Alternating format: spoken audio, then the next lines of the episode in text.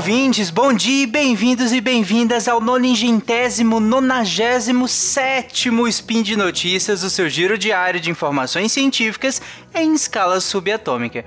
Meu nome é Tarek Fernandes e hoje, dia 18 Elian do calendário Decatri, que ninguém usa, e segunda-feira, dia 3 de agosto de 2020, no historicamente consolidado calendário gregoriano, falaremos sobre a pandemia de Covid-19. E no programa de hoje, as medidas de segurança para a reabertura do comércio. Vamos lá. Speed Notícias.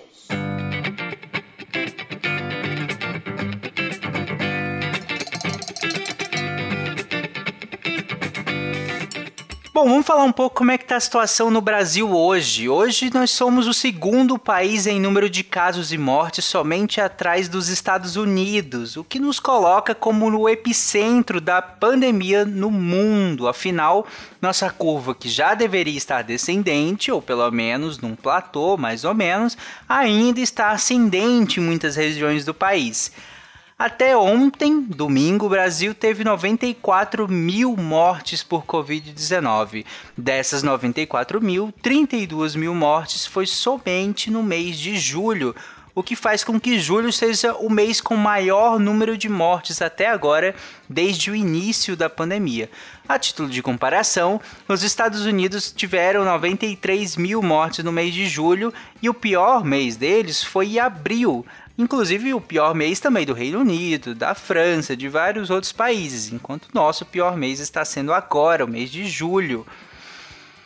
Uma pesquisa da USP de Ribeirão Preto mostrou que o Brasil foi o único país a partir do 50 dia de epidemia que manteve a curva em aceleração. Nos outros países, esse marco de 50 dias geralmente significou uma desaceleração seja o início, seja um período já de desaceleração, enquanto nós, após 50 dias de pandemia, ainda estávamos acelerando, aliás, ainda estamos nessa curva ascendente de modo geral. Isso mostra que o Brasil falhou nas medidas de que poderiam conter a transmissão da doença. As principais, a testagem massiva, para que a gente consiga ver onde nós estamos, quem está infectado, nos colocar mesmo dentro dessa curva epidemiológica, entender melhor como é que ela está funcionando a busca ativa por novos casos, para que a gente se antecipe a essas pessoas infectadas, né? A partir de uma pessoa infectada, a gente testa toda a rede de contato delas para que a gente tenha noção de como está acontecendo essa transmissão e pegar esses casos que talvez demorariam a aparecer ou talvez nem apareceriam nas estatísticas. E, a, e além disso, o distanciamento social. Né? Nós começamos a esboçar um distanciamento social ali para meados de março e abril, em algumas regiões ele até ficou numa boa quantidade, mas de modo geral, de lá para cá, nós só caímos em relação a isso. E entre os 10 países com maior quantidade de casos no mundo, com exceção da Rússia, todos estavam com índice de transmissão abaixo de 1 o que significa que a pandemia estava mais controlada no momento em que as medidas de redução, as medidas de redução de isolamento foram instituídas. Ou seja, esses países estavam com esse R, que é esse número de, de pessoas que uma pessoa infectada transmite, abaixo de 1 quando começaram a questionar as medidas de isolamento e reabertura, enquanto o Brasil não. O Brasil até conseguiu uma redução com as medidas de isolamento, mas ainda se tem um índice acima de 1 e mesmo assim nós estamos já nos encaminhando para medidas de reabertura total. A cidade de São Paulo, por exemplo, decidiu reabrir shoppings uh, com restrição de horários lá para o dia 11 de junho, o dia que registrava mais de 125 mortes por Covid-19. De lá para cá, o número de mortes lá caiu e voltou a subir no estado como um todo e está se mantendo acima de 200 mortes por dia, o que questiona a viabilidade dessas medidas de, de, de, reabertura, questiona o uso delas. Por que, que elas estão sendo feitas nesse momento da pandemia? O RE, por exemplo, que é esse índice né, que avalia quanto uma pessoa infectada pode infectar outras, da cidade de São Paulo, subiu desde então, desde essa, dessas medidas.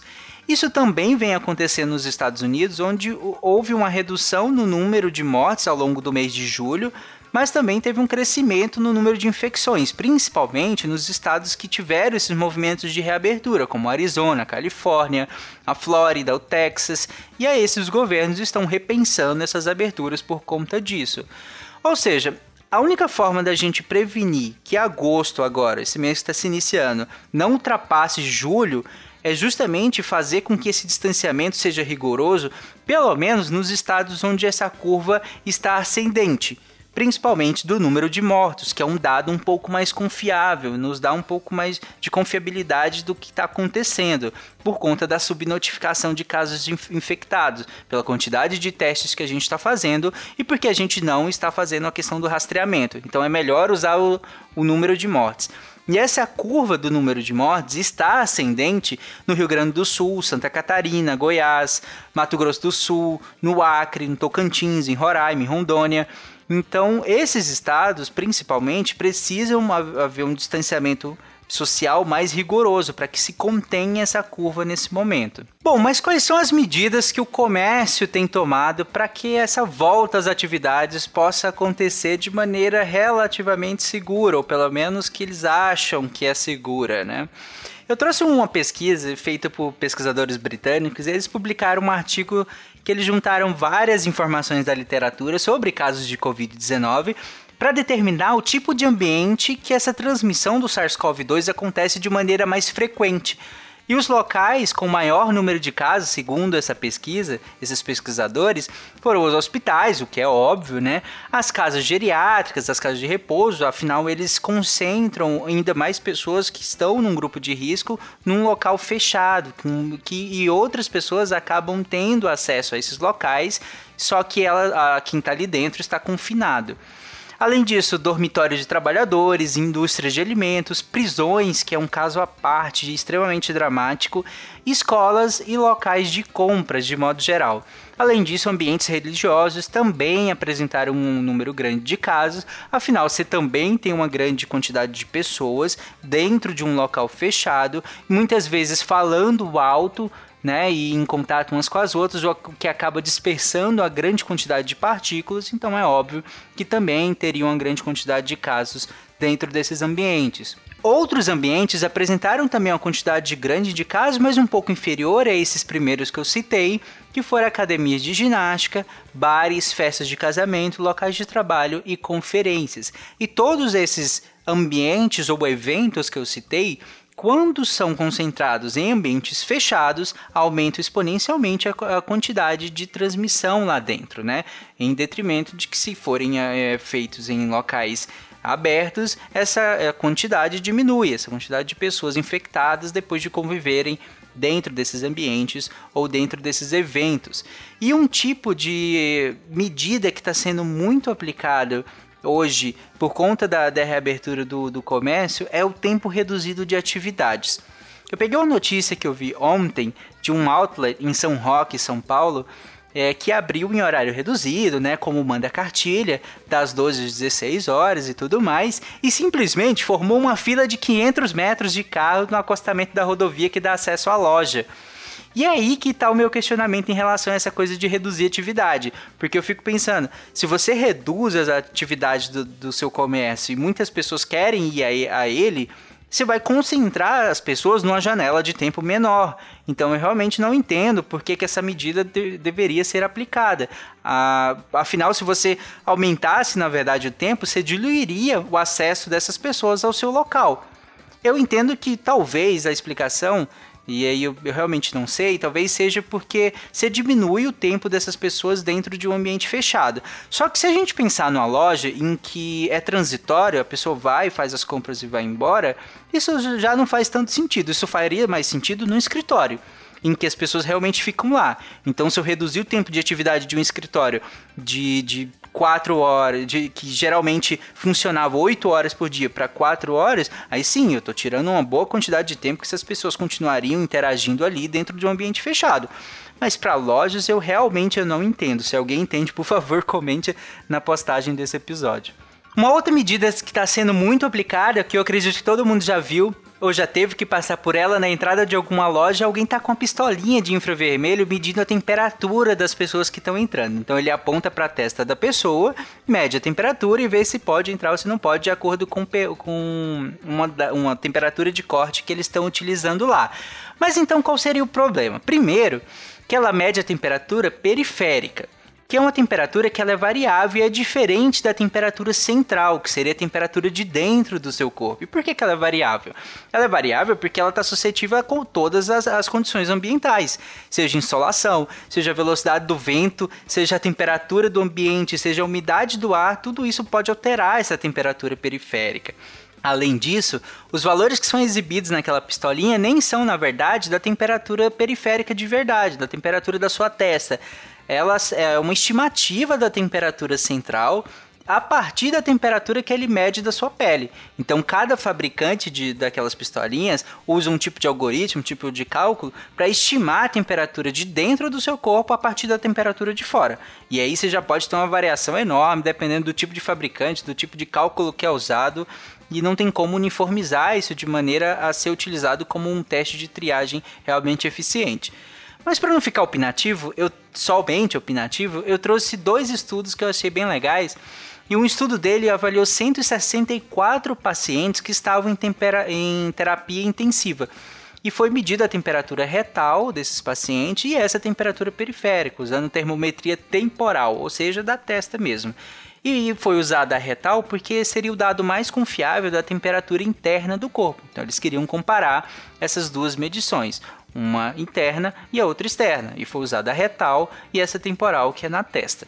Desses pacientes, 70 deles estavam com febre e que é a, a, temperatura retal acima de 38 graus Celsius, igual ou superior acima a 38 graus Celsius, só que somente 33 deles foram detectados pelo scanner é, temporal, ou seja, pela maquininha na sua testa. Então os autores concluíram que a sensibilidade do termômetro infravermelho para fazer essa detecção de febre, ela é muito baixa para recomendar o seu uso em pacientes adultos em terapia intensiva, que era o contexto desse estudo, né?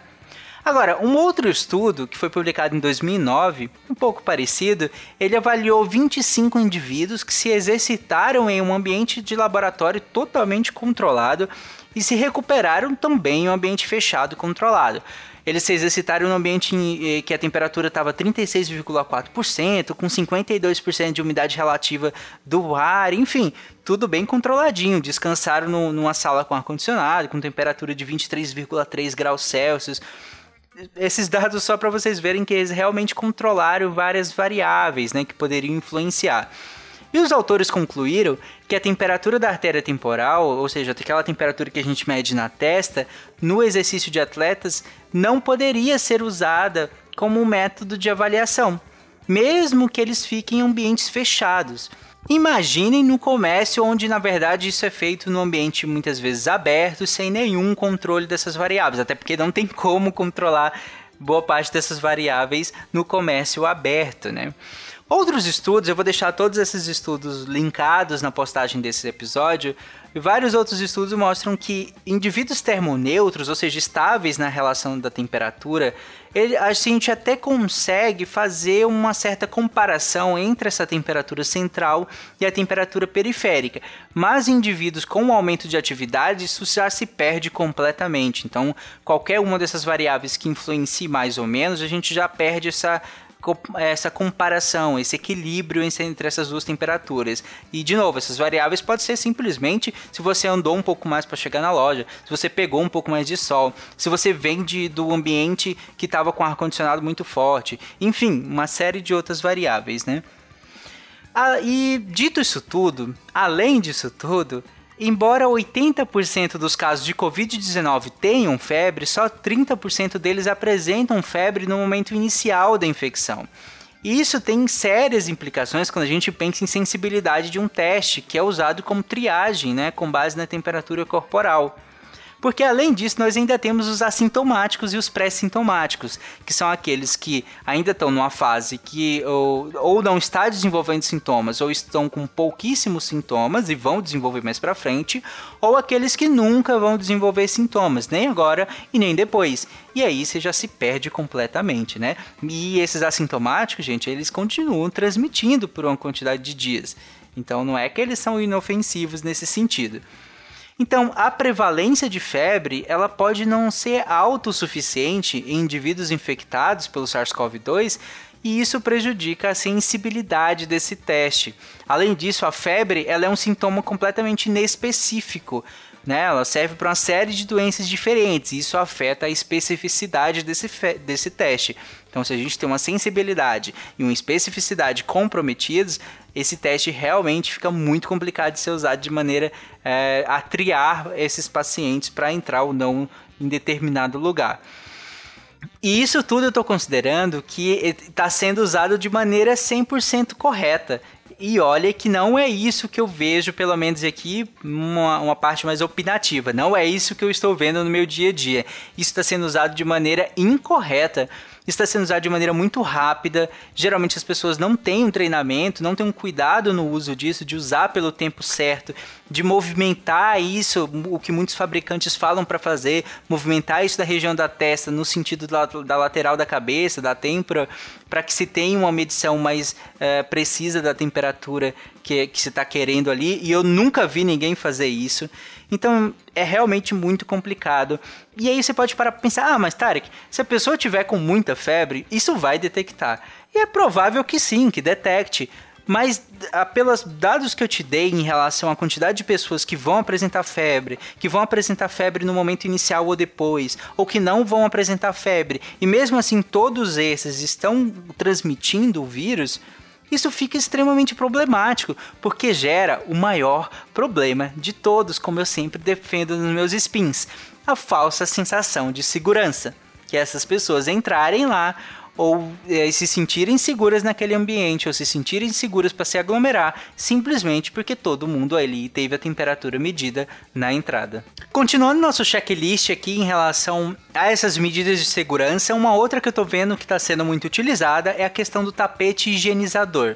Essa ideia é baseada naqueles pedilúvios que são muito usados no contexto de frigoríficos, de granjas de alta produção e tudo mais, em que você tem um tapete em que você pisa nele, ou um local que seja que você pisa ou afunda o pé ali, e aí em seguida você seca e entra no local. E nesse lugar você tem um desinfetante para que você reduza a quantidade de patógenos ou a quantidade de micro-organismos que você leva para aquele ambiente interno, do ambiente externo para o ambiente interno.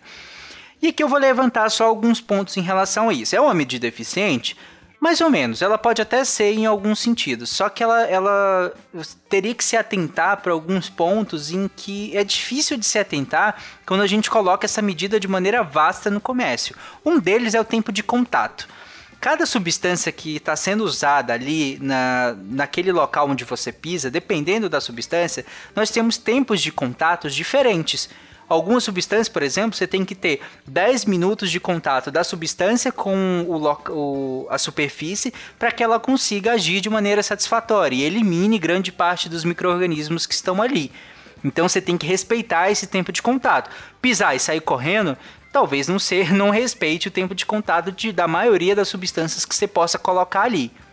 Além disso, essas substâncias elas não têm de modo geral um efeito residual. Então, se você pisou ali e aí limpou e entrou no local, a partir dali você está livre. A partir dali você não tem um efeito residual. Se alguém infectado, por exemplo, tossir, espirrar que seja, ou por uma outra via contaminar o chão, você vai pisar e vai continuar é, disseminando o vírus ali. Claro que isso é um, é, já é uma ajuda, mas não tem um efeito residual muito considerável. Outro ponto que deveria ser levado em consideração é a questão da sujeira mesmo, macroscópica, né, das sujidades que estão ali. Porque se esse, esse, se esse sapato, né, se esse tênis que seja, que está pisando ali, tá com uma quantidade de sujeira muito grande na sola, não vai funcionar. Simplesmente não vai funcionar. Teria que primeiro eliminar essa quantidade para depois entrar em contato com o sanitizante. Depois entrar em contato com, com a substância que você quer colocar ali. Se tiver muito sujo, não vai funcionar. Além de não funcionar para a pessoa, para a próxima também não vai, porque encheu de sujeira o tapete. E aí, com essa sujeira lá, os micro-organismos acabam ficando nos locais onde o sanitizante não entra em contato. Né? E aí acaba prejudicando também as outras pessoas que vão entrar em contato do, é, com aquele tapete. Outro ponto a ser considerado, além de, desses, é o produto que está ali e sendo exposto ao ambiente, porque ele precisa ser trocado com frequência.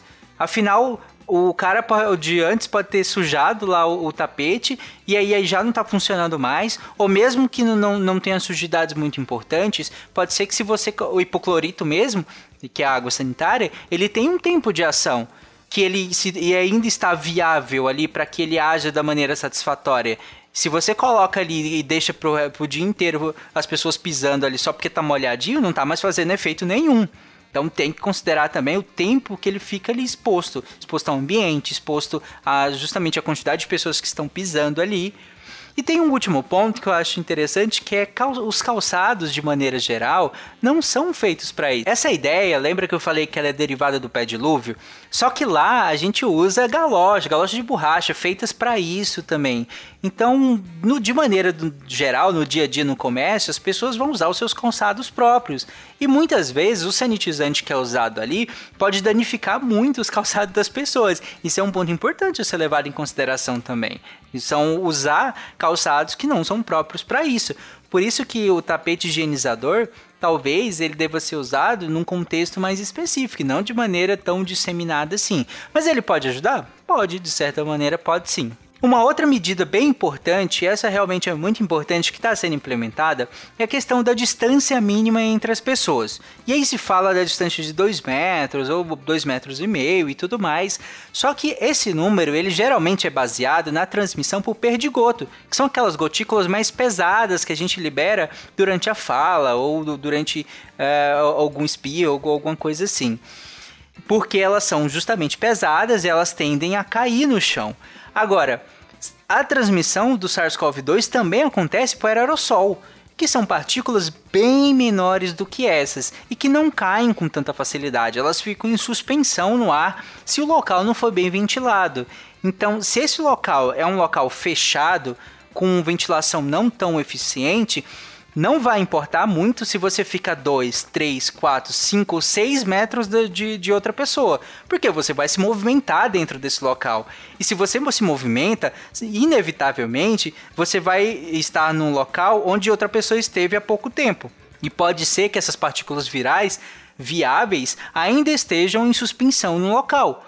Então, essa questão da distância ela é importante, mas ela tem que vir aliada a uma ótima ventilação e a uma limitação da quantidade de pessoas também. E o ideal seria que não fosse ambiente fechado, mas caso seja, que seja associado a uma ventilação muito eficiente, para que esse ar circule com muita facilidade e seja eliminado de maneira muito rápida, para que essas pessoas não fiquem ali dentro por um tempo prolongado, em contato umas com as outras o tempo todo. E claro que tem o uso de máscaras, a higienização das mãos, que talvez essas sejam as medidas que realmente mais eficazes, se feitas da maneira correta, porque o uso de máscara tem que ser feito da medida correta. Eu tenho um spin só falando sobre o uso de máscaras que eu vou deixar linkado aqui nessa postagem. E gente, só para finalizar, eu vou passar bem rapidinho para outras medidas que não tem indicação da Anvisa, então por isso que eu nem vou me aprofundar nelas. Por exemplo, o ozônio que está sendo usado em alguns locais. Não tem evidência científica de que ele funcione para esse fim. Então a Anvisa não recomenda, inclusive a Sociedade Brasileira de Infectologia também não recomenda. A luz ultravioleta ela funciona para inativar o vírus, só que ela tem aplicações muito específicas e ela deveria ser usado, ela tem que ser usada em contato direto, então qualquer superfície que faça sombra para algum local, ela já não funciona. Digamos que você coloca ela num local e algumas coisas que estão mais próximos da luz vão fazer sombra no chão. Aquele local do chão onde a luz não está tocando, ela não está agindo.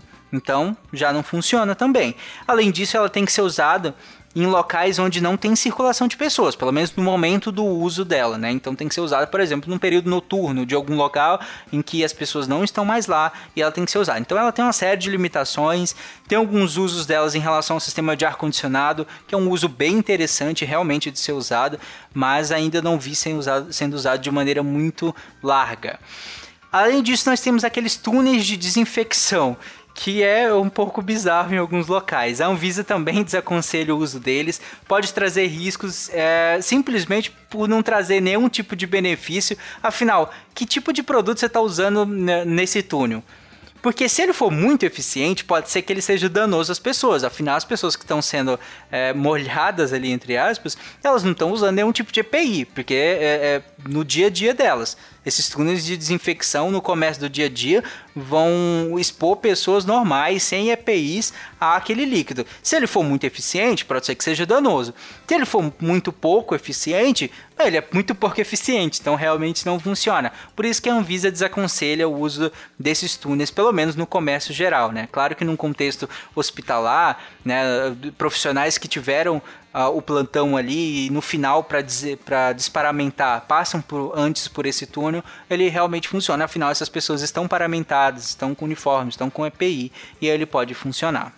Gente, a mensagem que fica então desse, eu queria trazer algumas dessas medidas é porque umas são mais, outras são menos eficazes. De maneira geral, se não for se não se atentar para a quantidade de pessoas que estão acessando esse local, para a circulação uh, de, de ar desses locais, se esses locais são abertos ou fechados, realmente essas medidas elas acabam sendo de maneira geral muito pouco eficazes, né? Por isso que é tão importante a questão do distanciamento social, porque essas medidas, além de elas serem pouco eficazes, geram o que de novo eu bato na tecla, é o pior de tudo a falsa sensação de segurança. As pessoas se expõem ao risco porque elas acham que estão seguras.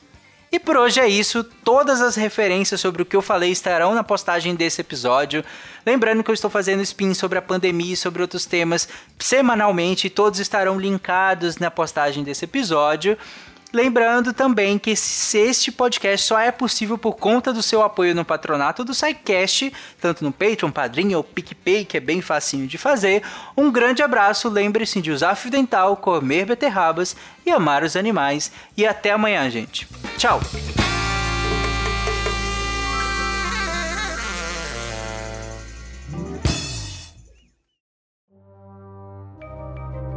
Este programa foi produzido por Mentes Deviantes. deviante.com.br.